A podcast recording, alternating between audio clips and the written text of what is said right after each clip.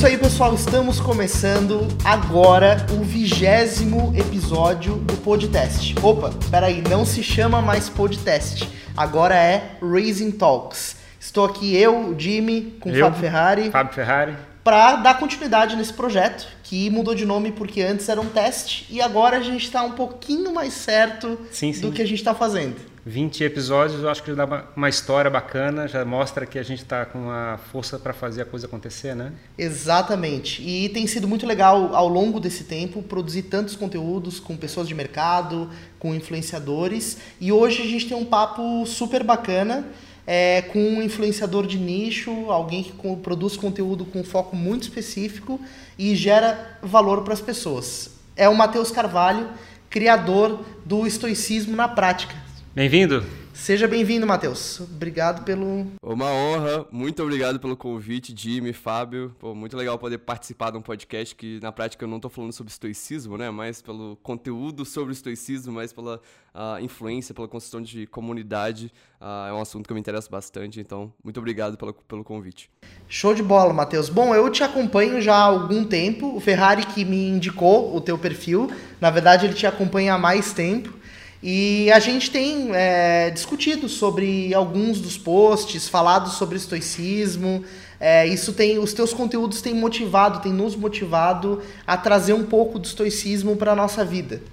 Mas eu te confesso que eu particularmente eu ainda sou bastante leigo em estoicismo. Eu tô procurando entender o que é, como isso pode fazer parte da minha vida. E eu imagino que uma boa parte da nossa audiência também é, queira entender um pouco mais. Como você pode contextualizar pra gente, é, para leigos assim, o estoicismo de forma sucinta, que eu imagino que tenha bastante coisa para abordar. De fato tem, assim, e isso é comum, as pessoas, ah, até muitas pessoas seguem a página e não entendem exatamente o que é estoicismo, mas uma frase conecta com elas, um conceito, ela lê e pensa, pô, eu já fazia isso na minha vida, só que eu não sabia que tinha um nome por trás, eu sabia que tinha uma escola de filosofia por trás, então é realmente comum as pessoas não, enfim, entender exatamente o que é, mas se conectarem ali com as ideias. Ah, Sobre uma definição, a forma mais sucinta que eu posso fazer, ah, é, naturalmente eu vou cometer vários erros aqui. Certamente, se tiver algum filósofo estoico ouvindo, eu vou ser criticado por isso, é natural, porque não existe uma definição muito clara ah, e única de estoicismo. Isso por quê? Porque o estoicismo é uma filosofia grega ah, que surgiu 300 anos antes de Cristo na Grécia, nas escolas ali pré-helenísticas, né? Então, ah, escolas helenísticas, aliás, perdão. Ah, e muitos dos materiais que a, es- a filosofia foi sendo desenvolvida naquela época, eles se perderam ao longo do tempo. Então, a gente não tem ah, os materiais originais dos filósofos gregos clássicos ali, como o Zenão, que foi o fundador, e o Crícipo, depois que expandiu a escola, por exemplo. A gente não tem os escritos deles, então, eh, naturalmente, eh, muita coisa se perdeu no tempo, o que é uma pena. Ah, então, qualquer definição que eu for dar aqui vai ser uma releitura ah, simplificada. Feito esse disclaimer, acho que dá para se dizer que o estoicismo é uma escola de filosofia, basicamente, que ah, ele tenta entender como o mundo funciona, pra gente usar a lógica baseada em como esse mundo funciona e a gente poder se adaptar a ele da forma melhor possível pra gente reduzir o nosso sofrimento e atingir essa tranquilidade. De novo, esse é o tipo de definição que vai ter milhares. Para cada pessoa que você vai perguntar, você vai encontrar uma definição diferente, mas acho que essa talvez seja uma definição minimamente precisa. É uma escola de filosofia que tenta entender como o mundo funciona, para entender como que a gente pode aplicar lógica para se adaptar a ele e agir de acordo com os nossos comportamentos, um, um, um guia ético, moral, uh, para a gente sofrer menos e, enfim, viver uma vida mais virtuosa. E, e, o que, que a gente pode afirmar que isso, então, é, digamos assim, enxergar as, as, situações da vida de uma ótica um pouco mais racional? Posso dizer isso ou não? Perfeito. Sim, acho que pode sim. Legal, show de bola. É, é o, um negócio é bacana sob o ponto de vista que a gente fala sobre ansiedade, sofrimento, lidar com os problemas da vida E estamos falando que 2.300 anos atrás é, eles já estavam pensando sobre esse assunto, já escreviam ou conversavam sobre isso, sobre esse assunto, e já, já tinham técnicas de saber enfrentar esse desafio de, de lidar com o sofrimento mental, o sofrimento da vida, naquela época, né? É louco que a gente fica sempre reinventando a mesma coisa. E é impressionante como a gente perde essa experiência passada e fica reinventando e recriando essas estratégias. É, eu acho incrível como é que o, o estoicismo é, acabou renascendo esse conceito e está voltando a ajudar as pessoas do mesmo jeito que ajudou naquela época. Sim. Tanto tempo depois. É bem isso. É, exato, 2.300 anos depois. Isso é fascinante de pensar mesmo. Tem um, um, um outra, uma outra personalidade, filósofo, uh, que chama Navarro Kant. Ele não é um filósofo estoico, ele está mais ligado ao budismo e tudo mais, que ele tem uma frase que eu acho maravilhosa, que é uh, quanto, mais anti quanto mais antigo é um problema, mais antiga é a solução. Então, a ansiedade, por exemplo, esses tipos de sofrimento não são problemas novos, não são coisas que surgiram 10 anos atrás. Até pode-se dizer que tem um, uma, um crescimento, mais, as pessoas estão mais ansiosas, estão mais depressivas, ok, eu acho que dá para se fazer um argumento ali, mas certamente não dá para dizer que a ansiedade é um problema que surgiu nos últimos 10, 20 anos. E se não é um problema que surgiu, que não surgiu nos últimos 10, 20 anos, não faz sentido a gente buscar essas soluções em coisas recentes. As soluções, elas estão lá atrás, porque as pessoas já pensaram muito tempo sobre isso. Então, os filósofos já passaram muitos anos da vida deles dedicados a pensar em como resolver esses problemas. Então, acho que esse é um, um framework, um modelo mental de vida bem útil, assim. Quando o problema for um problema tipo, antigo, acho que vale a pena revisitar os clássicos, porque a solução talvez esteja lá. É, provavelmente eu acho que talvez tenha muito relacionado a, a, Igreja Católica ter sido um novo instrumento de fazer a, como é que é, a, a construção de, do conceito do, do sacro, como é que é, de, do Deus, e para você chegar e como é que é, regular a sua própria vida. E talvez isso tenha esvaziado um pouco esse conceito do estoicismo. E o, a, a gente está num processo de transição onde é as pessoas estão perdendo essa, essa identidade junto com, a, com as igrejas para poder é, ajudar a construir esse modelo mental que vai dar a, a segurança para tocar a vida, né? Eu acho que o desafio que está acontecendo Sim. é que a gente não está mais acreditando naquelas é, instituições antigas que foram criadas depois do estoicismo. É, e buscando Exato. respostas mais profundas. Exato. Não em coisas tão de fácil acesso. Você falou da, da questão da ansiedade, eu até tinha colocado um pouquinho mais para frente isso, porque é um tema que eu tenho me conectado muito nos últimos tempos. Na verdade, eu comecei a falar no, no Instagram sobre o, a maneira como eu sofro com ansiedade, né? ansiedade em mim mesmo. E como isso faz parte da minha vivência e eu, e, e eu revisitando fatos do meu passado e como isso se reflete de maneira bastante forte na minha vida. E falando sobre isso, eu comecei a conversar com pessoas da minha rede de relacionamentos que passam por problemas muito parecidos com os meus, de é, falta de, de eficiência, ou angústias, ou medos, né, ou coisa do tipo.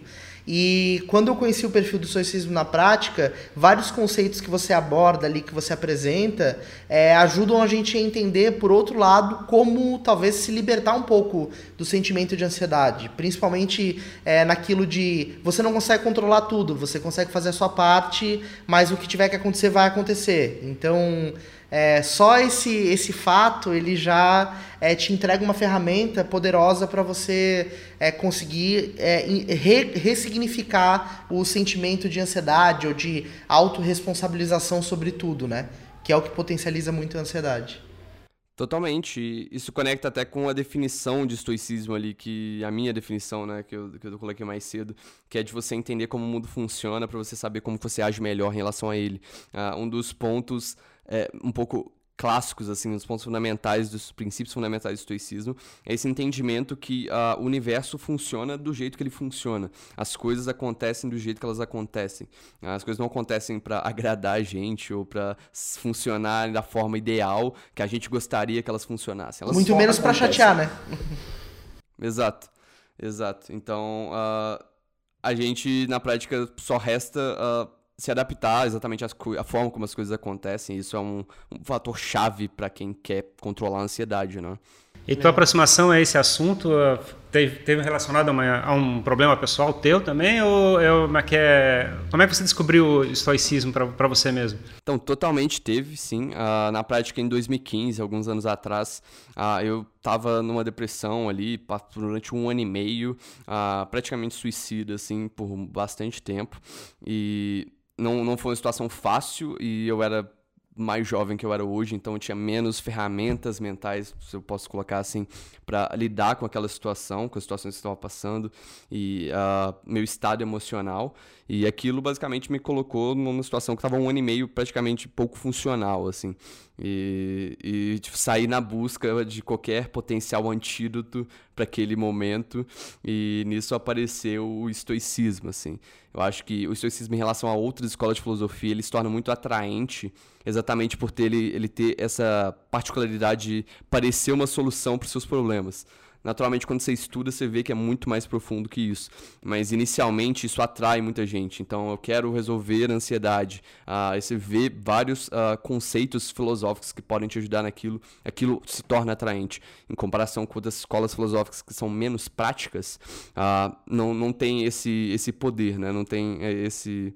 não atrai tão naturalmente. Então, sim, eu acho que eu caí nessa bait ali do estoicismo naquela época ah, por essa situação pessoal, mas não foi por isso que eu continuei necessariamente, porque eventualmente eu resolvi essa depressão, enfim, e depois que eu comecei a aprofundar mais no suicismo, na verdade.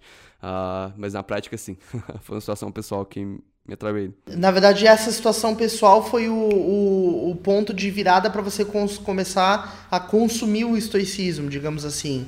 E isso te ajudou na, naquele momento a, a você é, ressignificar uma série de coisas, eu imagino, e a entender o momento que você estava passando.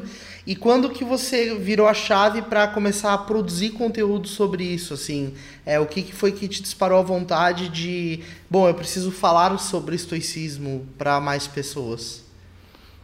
Isso veio alguns anos depois, foi no começo do ano passado, uh, que basicamente é, o estoicismo era um assunto que ele sempre esteve lá, sempre esteve na mesa, eu sempre estudei, mas nunca me aprofundei tanto uh, antes, de, antes do, do, começo do ano passado, assim. Uh, então, eu entendia os conceitos e tudo mais, mas realmente não tinha aprofundado.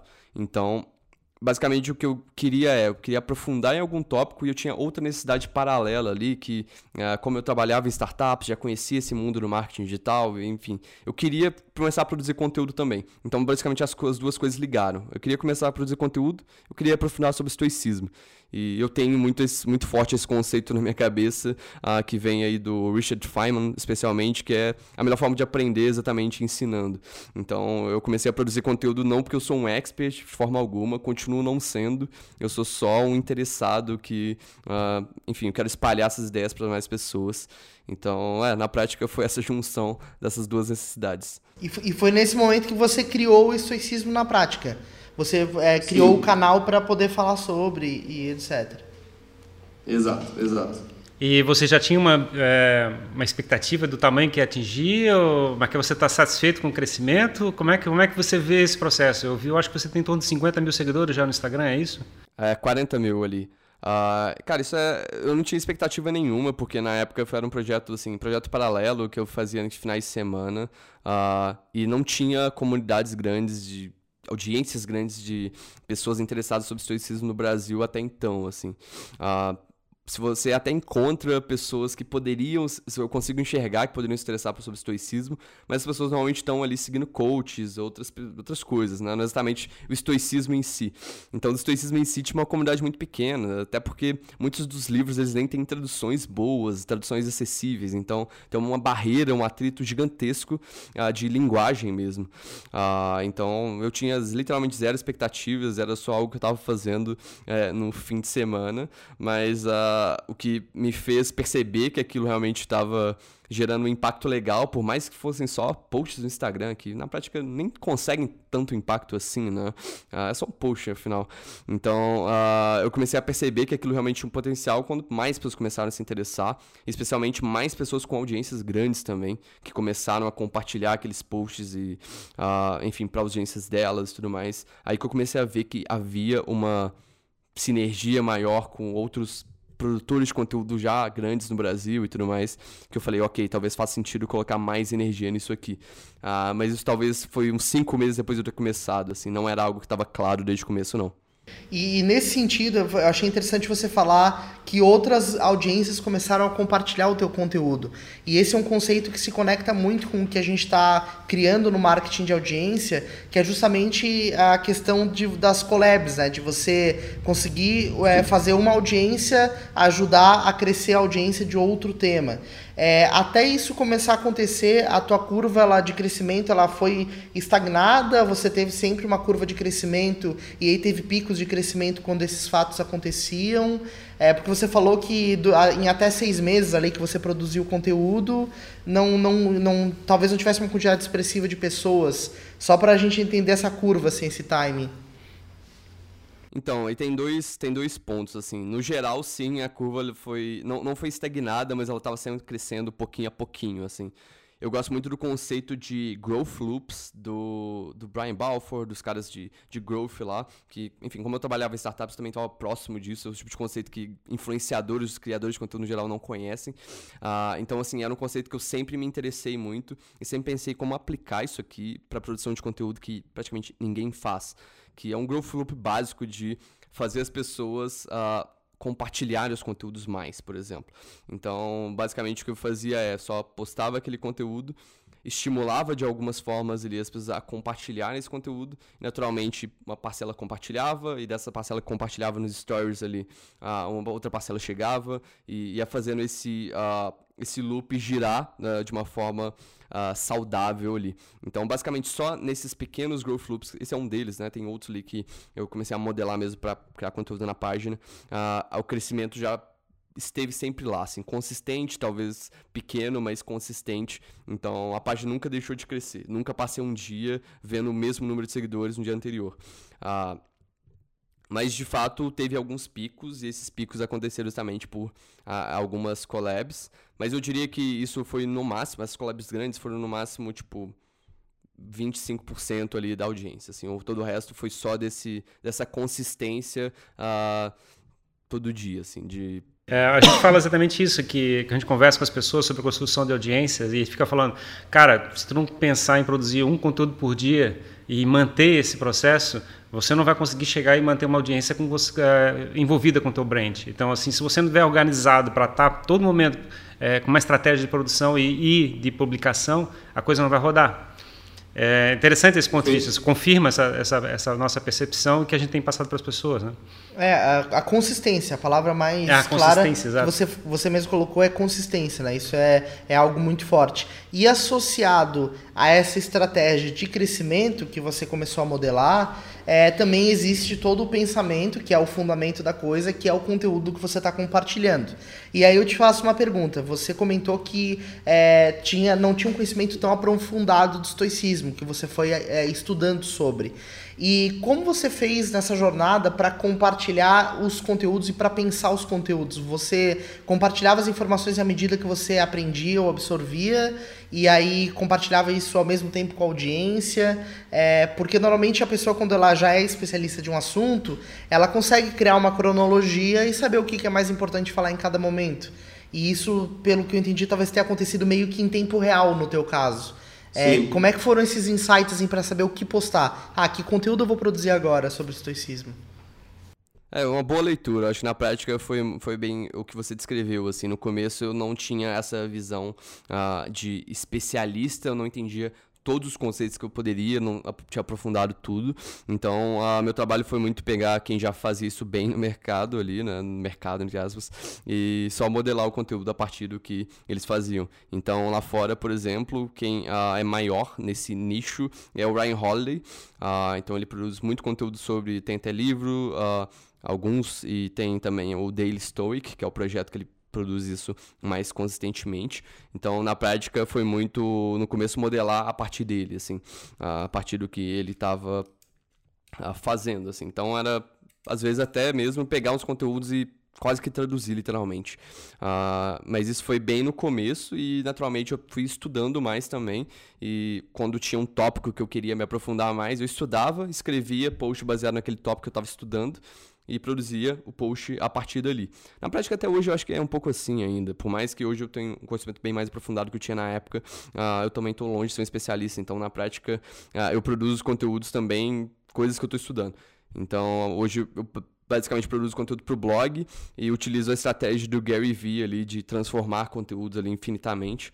Então, eu, eu, não, eu não, produzo mais conteúdos para o Instagram diretamente. Assim, eu não sento e vou escrever um post para o Instagram. Eu só produzo conteúdo para o blog, basicamente, e depois transformo isso em outras peças de conteúdo. Você micro, faz os micro conteúdos ou os nuggets para ah. distribuir nas redes sociais. É legal. E, e, dentro desse ponto de vista, assim, acho que essa, essa tua rotina de aprendizado junto com a tua audiência, primeiro te conecta de forma muito mais genuína com o teu público, porque você está aprendendo junto com eles, digamos assim consolida o conhecimento em você muito mais e, e também mostra para as pessoas que todo mundo pode aprender sobre estoicismo, né? Não é, não fica aquela relação de um expert falando para um público que para aprendizes, assim, tá todo mundo aprendendo junto. Acho que isso é super legal, assim, essa essa essa percepção, né? Eu não sei se a tua audiência sente isso Exato. assim na na prática, mas eu imagino que sim, até nos comentários, nos feedbacks esse tipo de coisa. É, eu não sei se sente também, mas eu pelo menos também tenho essa percepção bem clara, assim, eu acho que ajuda a conectar com, com a audiência bem mais fácil o fato de eu saber usar essa linguagem um pouco mais simples, uh, totalmente. Claro. Fizesse, fizesse um evento recente, não fizesse? Ou foi você? Ou teve, teve um evento de estoicismo recente em São Paulo, não teve? Sim, uh, eu, tava, eu fiz três até agora, mas eram, são meetups pequenos, basicamente, que... Uh, são meetups completamente freestyle ali, tipo, a ideia não é, tipo, dar alguma aula sobre estoicismo, ensinar um conceito, nada do tipo, é basicamente, uh, eu acho legal conhecer pessoas, então é basicamente essa é a intenção por trás, a intenção bonitinha que eu publico é para as pessoas conhecerem entre si, mas a desculpa interna aqui é só que eu gosto de conhecer pessoas mesmo, e, e faço meetups com essa desculpa, assim, e, e é uma ferramenta maravilhosa para eu entender mais a audiência, inclusive, que eu acho que é uma questão difícil.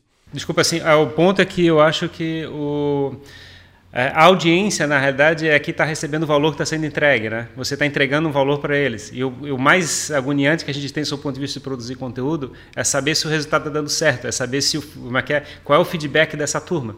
Então a gente sabe os comentários, sabe as curtidas, mas às vezes são muito é, distantes, assim, elas não, não passam realmente uma percepção real e não, não geram feedback que são úteis para a gente chegar e fazer um impacto.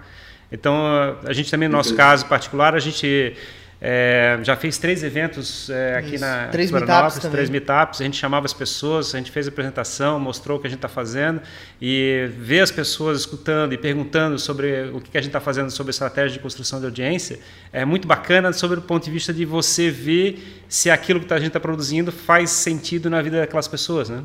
Exato, isso eu acho que é uma das maiores dificuldades para produtores de conteúdo no geral, porque você não pode depender desses feedbacks, e mesmo quando esses feedbacks chegam, não necessariamente você precisa acreditar neles, né? Não necessariamente o, que, o conteúdo que as pessoas pedem é o conteúdo que você deveria produzir.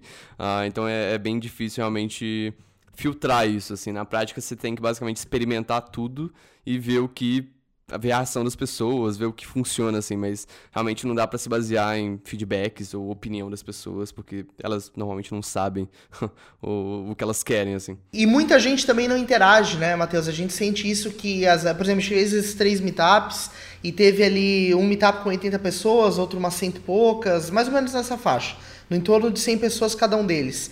E os depoimentos que a gente tinha das pessoas, é, é, assim, no tete a tete ali, cara a cara, e a maneira como elas se engajavam com o que a gente falava, nos trazia um feedback muito mais consistente, assim, e, e pessoas que muitas vezes não iam lá no nosso post e escreviam um comentário para dizer aquilo que elas estavam falando cara a cara. E, então acho que isso é um, ponto bem contundente, assim, porque às vezes o produtor de conteúdo ele fica meio sem termômetro, né, cara? E quando você faz o encontro presencial, você consegue medir a febre de forma muito mais próxima. Totalmente, acho que é por isso, inclusive, que produtores de conteúdo acabam caindo no erro de. Uh, por exemplo, só tentar polarizar, só fazer coisas agressivas, ou experimentar com banheira de Nutella, qualquer coisa do tipo, assim, só pra ver o que engaja, né? Porque você não sente essa resposta muito clara, se a coisa tá funcionando ou não. Então é mais fácil ficar preso nesses, nesses picos. Eu mesmo já fiz alguns experimentos isso na página de postando coisas um pouco mais agressivas, por exemplo, pra ver o que, o que funcionaria ou não. E, e tive essa impressão muito clara. Então acho que é fácil o produtor de conteúdo cair nesse erro, uh, exatamente pela essa falta de feedback, assim, por estar, tá, enfim, no escuro em muitas decisões. Legal. E falando assim um pouco mais de oportunidade de negócio e crescimento, né? É, os, os, estudos que a gente tem feito aqui no Race Hands sobre construção de comunidades, geração de audiência, né? É, e engajamento de público, é, tem mostrado que mais ou menos em seis meses você começa a ter um público mais engajado, que começa a interagir mais com você, e entre um ano e dois anos você consegue ter uma massa de público que já te gera oportunidades de negócio, já te gera resultados. Essa é a visão que a gente gente tem feito aqui com os nossos estudos e testes. E eu queria ouvir de você em relação ao estoicismo na prática, é, em quanto tempo você sentiu uma massa de público consistente e se você já tem visto oportunidades de negócio, se você vê isso já no curto e médio prazo, para o tamanho de audiência que você tem, para poder, enfim, fazer a coisa voltar, né, digamos assim, todo o teu investimento de, e dedicação. Cara, acho que isso é um ponto, a monetização, no geral, esse é um ponto legal de discutir, porque acho que no caso do toicismo, ele talvez seja um dos piores nichos possíveis para se monetizar, comparado com outros, assim. Eu ainda acho que dá para fazer muita coisa, mas tipo, comparada é muito mais fácil monetizar uma página que fala sobre ah, maquiagem, uh, reprograma exato, reprogramação mental baseado na física quântica para você ficar rico, por exemplo. É muito mais fácil monetizar uh, algum conteúdo sobre isso do que sobre estoicismo. Então, se qualquer coisa der certo no estoicismo, dá para todo o resto, assim. Então, acho que é, é, monetizar em estoicismo é jogar no hard, assim. Eu acho que esses viram um bom case por isso. Uh, mas sim, cara, então já pensei muito sobre isso. Então acho que esse é um assunto que eu acho que é interessante porque uh, praticamente ninguém sabe monetizar audiências ainda bem assim. Uh, a gente tem, por exemplo, empresas de mídia mais tradicionais que estão nessa transição de anúncio para paywall, por exemplo, que estão quebrando aí, porque não conseguem converter bem e não sabem se adaptar a esse novo modelo de negócio. A gente tem creators também que basicamente só monetizam com, uh, com deals ali com marcas, uh, que não necessariamente funciona para qualquer creator, né? Você tem que ter uma marca que seja muito abrangente para você fazer um anúncio da TNT, sei lá, de qualquer coisa. Uh, não dá para você ter uma marca nichada e fazer um anúncio da TNT, por exemplo. Eu não conseguiria isso no estoicismo. Então, basicamente, uh, esses dois caras, eles sobem monetizar só das formas que eles já estão acostumados ali. Uh, e os produtores de conteúdo pequeno ali acabam desamparados, né? Porque não, não, quando você é de nicho, não tem muita coisa que você possa fazer. Até você pode cadastrar naquelas plataformas de influenciadores e tudo mais, mas vai aparecer talvez uma oportunidade a cada três meses. E fazer uma propaganda de cerveja. Não vou fazer propaganda de cerveja no estoicismo, não faz sentido. Ah, então, tipo, por ser de nicho, as minhas oportunidades de monetização estão bem mais limitadas, de certa forma, do que é, creators normais e empresas de mídia mais tradicionais também, porque eu não posso me basear em anúncios, porque eu sou de nicho, afinal. Então, acho que por estar nessa, nessa, nesse contexto, uh, é, é, mais no hard mesmo e obriga você a ser mais criativo na monetização.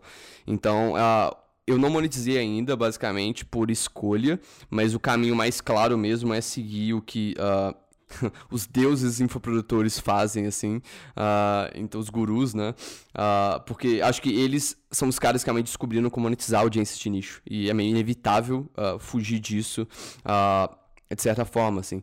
Então, eu não fiz ainda porque eu só quero monetizar quando eu realmente uh, tiver algum conteúdo que eu fale, cara, isso aqui vale muito a pena, isso aqui eu compraria. Uh, e, enfim, eu tô até trabalhando nisso, mas até agora uh, não, não chegou nada é claro que eu falei, vou lançar isso. Eu poderia, claro, colocar um e-book de 47 reais uh, com X coisas que você pode fazer para reduzir sua ansiedade, mas eu não quero fazer isso. Acho que não, não agrega a marca. A marca é mais importante que a monetização sempre. Então, uh, é, acho que basicamente é saber navegar entre esses mundos de como esses, as empresas de mídia trabalham, como esses criadores de conteúdo no creators tradicionais trabalham também, e assim produtores, né? Acho que dá pra gente aprender sobre monetização com os três, basicamente, uh, e, enfim, saber apl aplicar da forma que faz mais sentido uh, para os nossos casos, especialmente de produtores de conteúdo menor, de nicho. Uh, então, enfim, oportunidades existem, eu só não fiz porque eu não quero fazer algo mal feito, basicamente. Eu sou bem perfeccionista em algumas coisas assim. Uh, e, mas oportunidades certamente existem. Eu acho que mesmo no caso do stoicismo, que é uma audiência de muito nicho, um conteúdo de muito nicho, mas as oportunidades existem elas são, são bem claras, assim. Não, perfeito. Assim, é claro, é, é, muito nessa linha do que você falou, né? De que o, o estoicismo você vai conseguir monetizar gerando um valor de informação, né? Gerando um conteúdo um nível acima daquilo que é compartilhado abertamente. Mas isso tem que ser feito de uma forma que realmente entregue aquilo que você está prometendo e que tenha a ver com a tua audiência. Está totalmente correto esse teu raciocínio na nossa visão de que a marca é muito mais importante do que qualquer monetização. Mas o fato é que hoje, pelo teu tamanho é, de perfil e pela influência que você já tem, já seria possível monetizar. Tranquilamente, tranquilamente. As pessoas pedem, inclusive, é, alguns tipos de conteúdos pagos e tudo mais para se aprofundar mais. Acho que é, é, só questão de tempo mesmo, e como uh, não é só o estoicismo prático que eu dedico meu tempo hoje, eu não consigo ter a velocidade que eu gostaria. E eu tô sozinho também no projeto, então não consigo ter a velocidade que eu gostaria. Mas enfim, acho que a audiência já é, é sim o suficiente para monetizar. Talvez eu, consiga, eu conseguiria micharia se eu seguisse os modelos tradicionais, né? De Patreon de doação, por exemplo, acho que nesse caso é totalmente inviável. Mas esse modelo mais de infoprodutores mesmo, de produzir um conteúdo é, atrás de um paywall ali, que seja de muito valor, acho que as oportunidades são bem claras, assim. Dá pra fazer muita coisa legal. Só existe tempo. Uma coisa que a gente sempre diz aqui, Matheus, é esse efeito que a gente está enxergando na internet na produção de conteúdo, que é essa cauda longa de conteúdos, né, Ferrari? Essas é, diversas bolhas sobre um monte de assuntos que a gente acaba fazendo parte. Então, ah, estoicismo, ou algo relacionado ao mundo fitness, ou nutrição, e todo mundo fazendo parte dessas comunidades de nicho. É, esse efeito dessa distribuição do conteúdo na cauda longa no formato de bolhas faz a gente se tornar muito mais seletivo naquilo que a gente quer consumir. E a gente tem visto que as pessoas estão se conectando mais com conteúdos que têm algum potencial é, de ser um propósito ou ser um significado de vida para elas. Você tem visto isso no estoicismo? Ou seja, você já enxerga o estoicismo na prática mudando a vida das pessoas nesse sentido, impactando com essa intensidade, assim? Cara, dá para identificar algum impacto sim, mas por enquanto, como são só posts no Instagram, esse impacto naturalmente é limitado.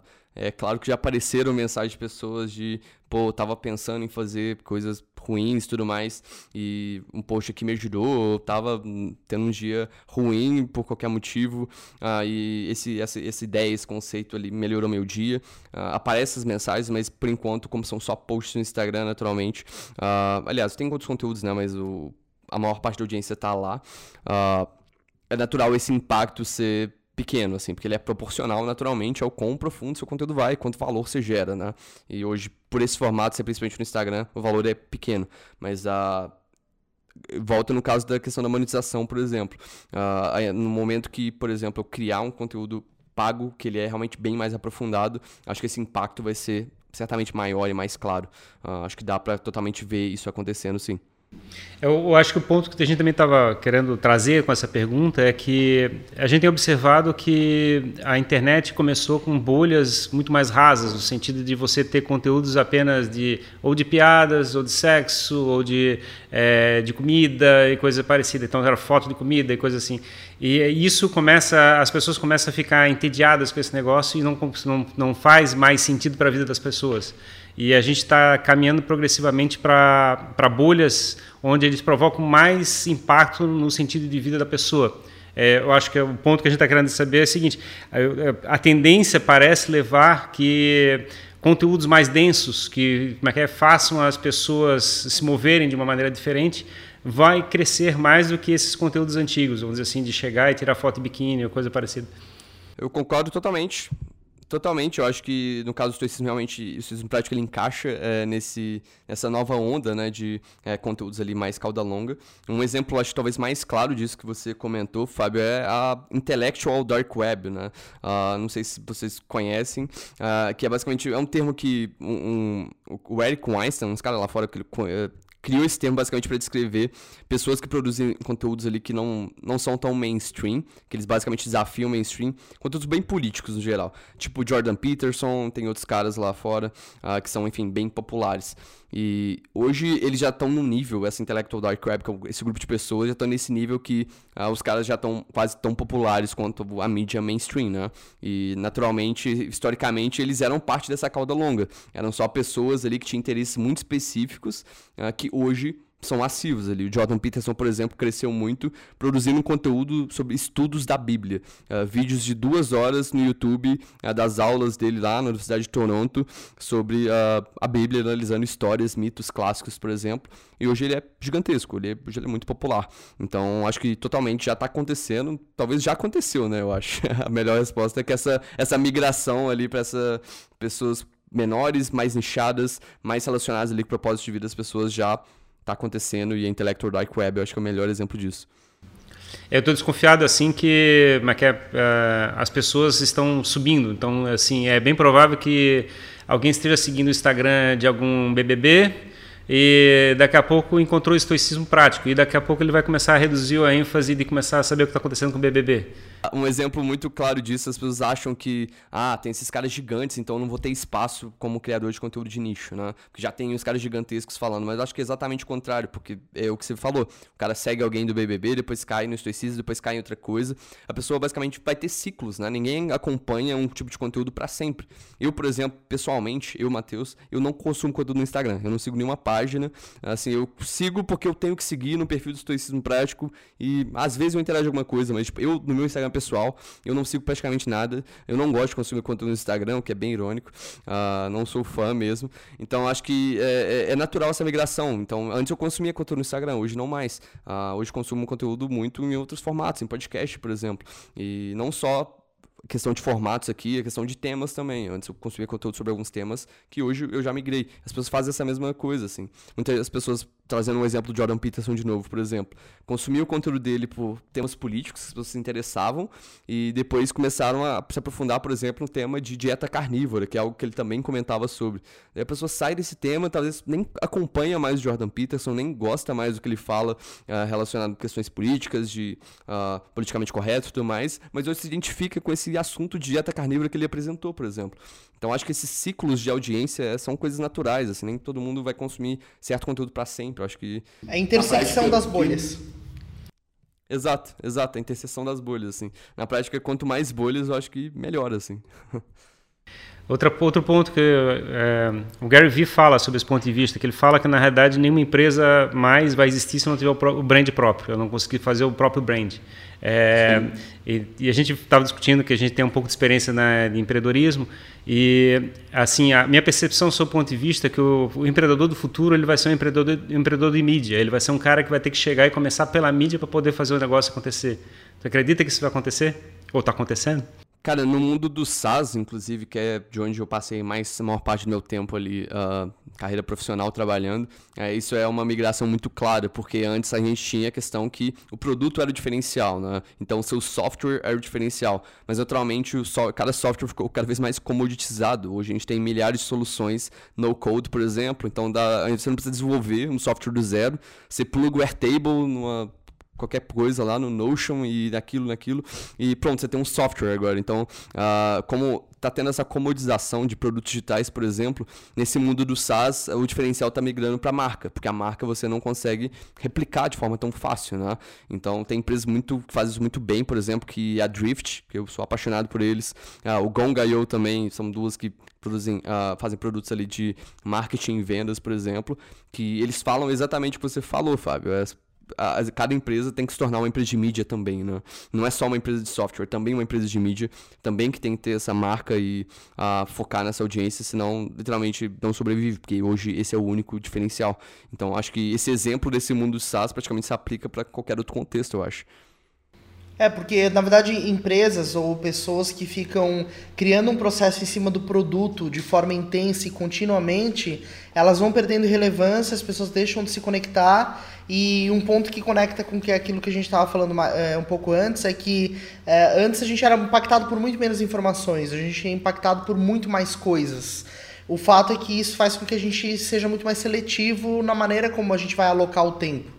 Então, se você não produz um conteúdo que realmente gere um valor impactante para as pessoas, que entregue algo. Que é, faça as pessoas mudarem a é, percepção de vida, né? Exatamente. Se você não consegue fazer isso, você não tem espaço na agenda das pessoas. É simplesmente isso, né? Perfeito. E, e isso é, é um impacto grande para o mundo dos negócios, para as empresas e que precisam encontrar na mídia uma estratégia para ter um pouquinho de espaço para apresentar o seu produto, né? Então esse, esse é o Sim. ponto. Acho que esse é um do, das questões principais que, que eu basicamente gasto a maior parte do meu tempo pensando, assim. Uh, exatamente o quanto que uh, tudo que creators fazem, por exemplo, os mais tradicionais youtubers, instagramers lá clássicos, uh, postando foto de prato de comida de viagem, por exemplo, e o que empresas de mídia tradicionais fazem, tipo a Disney, por exemplo, e o que uh, empresas de produtos digitais fazem não é tão diferente assim. Na prática, as coisas estão, sei lá, dá para você literalmente pegar a estratégia de um e aplicar no outro e vice-versa, e as coisas funcionam. Uh, nessas empresas, de novo, que eu mencionei, da Drift, por exemplo, uh, eles se baseiam muito nessa criação de influências mesmo, principalmente no LinkedIn, mas os caras postam vídeos lá, não tem stories, né? Mas postam vídeos no feed deles, documentando o dia a dia deles. E é uma empresa de software. Os caras vendem, uh, tipo, software lá de chatbot, outros softwares que eles têm, uh, basicamente para empresas gigantescas. Mas na prática a estratégia deles também está baseada em influências. Então, assim, eu acho que não tem tanta diferença entre esses mundos mais. Uh, e essa diferença eu acho que na prática vai só diminuir, né? Legal. Legal. E, e assim, um ponto que eu acho que é importante a gente é, conversar rapidamente é que outro, outra observação nossa é que quando você pega influencers que têm uma audiência muito grande, eles têm um impacto muitas vezes menor do que influencers que têm uma audiência menor, mas muito mais focada.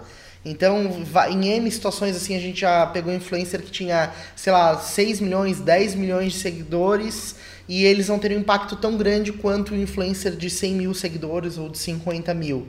É, naturalmente, quando a, a, tua audiência de nicho ela vai caminhando para uma ordem de grandeza, você acaba que caindo na tendência de entrar num mar vermelho, assim, né? Como a gente fala de. É que se dilui a comunicação, né? A comunicação está atingindo uma massa muito maior e o engajamento tem que ser menor, obviamente. As pessoas não têm aquele, aquele impacto de vida que tinha uh, naquele nicho menor.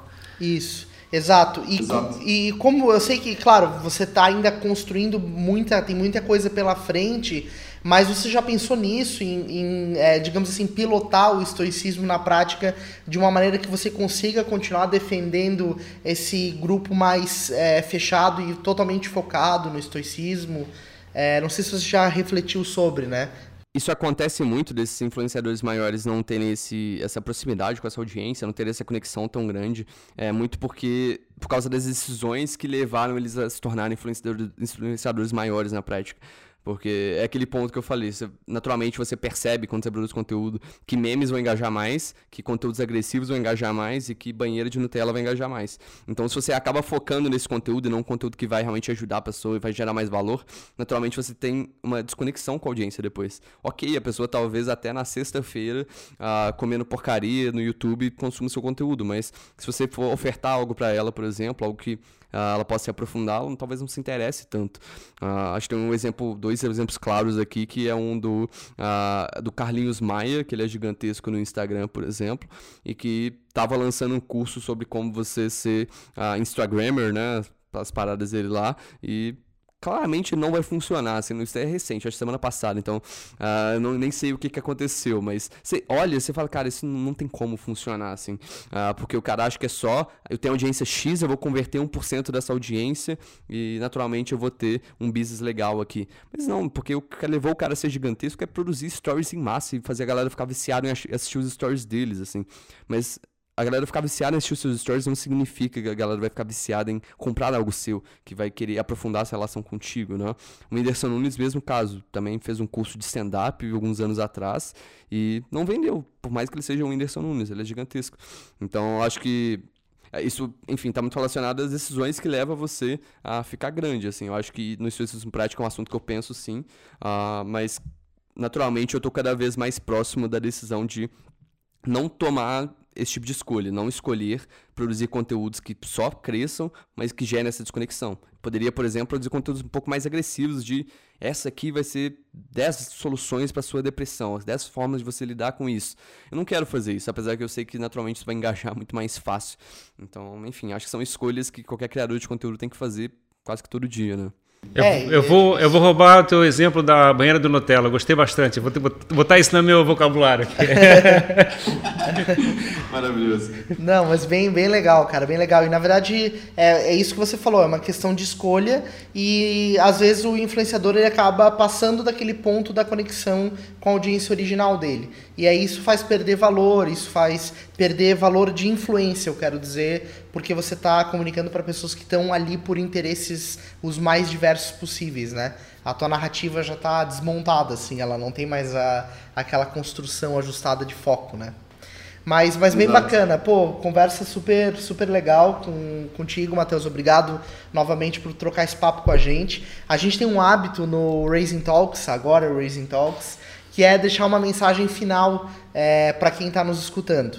Então eu não sei se você tem algum pensamento relacionado a estoicismo ou algo que você acha que possa ser bacana aí para deixar de mensagem final para para nossa é, galera. A gente vai passar esse material para a nossa audiência, obviamente, né? Então é uma oportunidade para mostrar uh, o estoicismo. A gente nunca trabalhou esse assunto dentro da nossa comunidade. Eu acho interessante que a nossa comunidade saiba que isso existe também, né? Eu queria eu gostaria de substituir essa, essa frase final, esse pensamento final, por recomendações de conteúdo. Eu acho que tem muito conteúdo legal que pode ser útil para a audiência e, e, que eu poderia recomendar aqui. Pode ser? Pode, claro. Legal, claro, tá com a ficha. O espaço é teu. É, só o primeiro, uh, ah, para quem quiser realmente aprofundar em, em, sobre estoicismo lá, vai lá no Instagram, procura arroba estoicismo prático, que tem muito conteúdo lá. Você vai começar lá, depois vai pro blog, tem no Twitter, tem no Telegram também. Uh, enfim, você aprofunda por lá, mas as minhas recomendações aqui não vão ser sobre estoicismo. Uh, são mais sobre uh, produção de conteúdo mesmo, que tem, acho que tem uns conteúdos muito legais. o primeiro deles é um, um, cara que chama Simon Owens, que ele produz conteúdo lá fora, uma newsletter, no Substack principalmente, sobre conteúdo conteúdo no geral e empresas de mídia de uma pessoa só, basicamente esse é o nicho dele. Uh, e ele tem um, um, podcast que chama The Business of Content. Depois eu mando o link para vocês colocarem na descrição e tudo mais. Acho que é um, uma referência sensacional.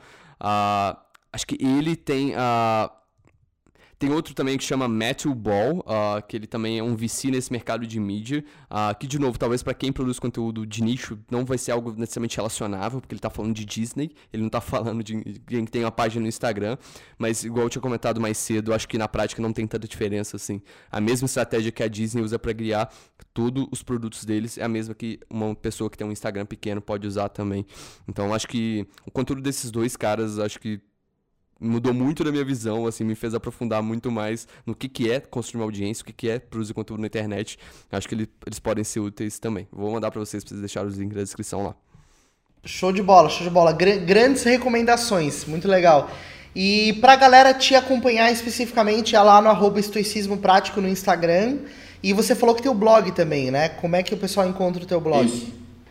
No link da bio lá tem o, o site também. Uh, daí é só acessar lá no link da bio do Instagram e você vai basicamente para encontrar tudo que o Instagram, tudo que eu tenho de stoicismo aí produzido na internet, que é no Twitter, no Telegram e tudo mais. Tá tudo lá no Instagram. O site é basicamente stoicismo.co, mas no Instagram ele se acha mais fácil.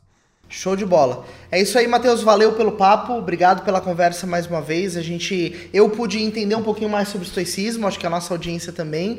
E gostei bastante do que a gente falou sobre produção de conteúdo, né? Com certeza são insights que vão gerar bastante valor para nossa Estoicismo e audiência ao mesmo tempo, né? Estoicismo e audiência, duas bolhas borbulhando ao mesmo tempo aqui.